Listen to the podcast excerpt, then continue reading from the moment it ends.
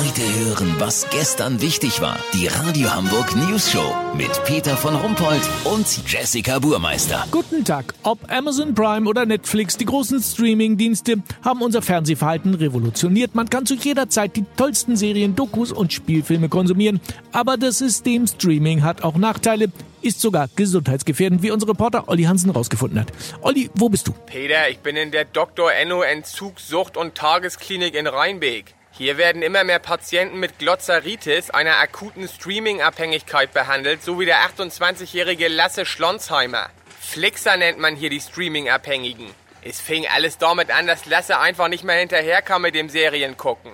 Am Anfang war mit House of Cards noch alles in bester Ordnung. Irgendwann sprachen dann die Kollegen beim Mittagessen über The Crown, Narcos und Stranger Things. Und dann will man ja nicht immer nur hinterherhinken, sondern selber auch mal eine geile Serie entdecken. Weißt, wie ich mein? Ja, will man das? Warum? Der Seedruck der Flixer ist immens. Wenn sich Lasse eine Pizza bestellt hat, ist die immer kalt geworden, weil er sich bei dem Riesenangebot einfach für nichts entscheiden konnte. Guckt man die alte Serie zu Ende, fängt man eine neue an oder doch die tolle preisgekrönte 40-teilige Doku über die Antarktis? Es ist einfach zu viel. Daran ist Lasse fast zerbrochen. Naja, aber ganz ehrlich, in meinem Buchladen stehen auch nicht nur drei Bücher. Ich verstehe das Problem nicht.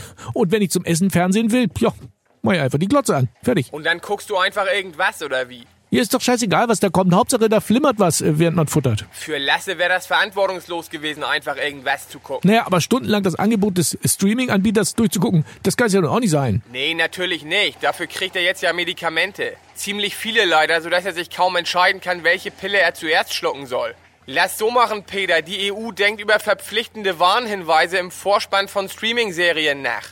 Sowas wie Streaming fügt Ihnen und den Menschen in Ihrer Umgebung erheblichen Glotzdruck zu. Wenn das kommt, unterbreche ich sogar meine hundertteilige HSV-Doku. Habt ihr dann exklusiv, okay? Ja, vielen Dank, Olli Hansen. Kurznachrichten mit Jessica Burmeister. Wissenschaft, das sagt Ihr Stuhl über Ihre Gesundheit aus. Leute auf Chefsessel haben hohen Blutdruck, Leute auf Barhocker schlechte Leberwerte. Immobilien, die Stadt Hamburg will Altonaer Bahnhof kaufen. Ja, das Frankfurt, den ich kaufen will, ist wohl logisch. Skandal!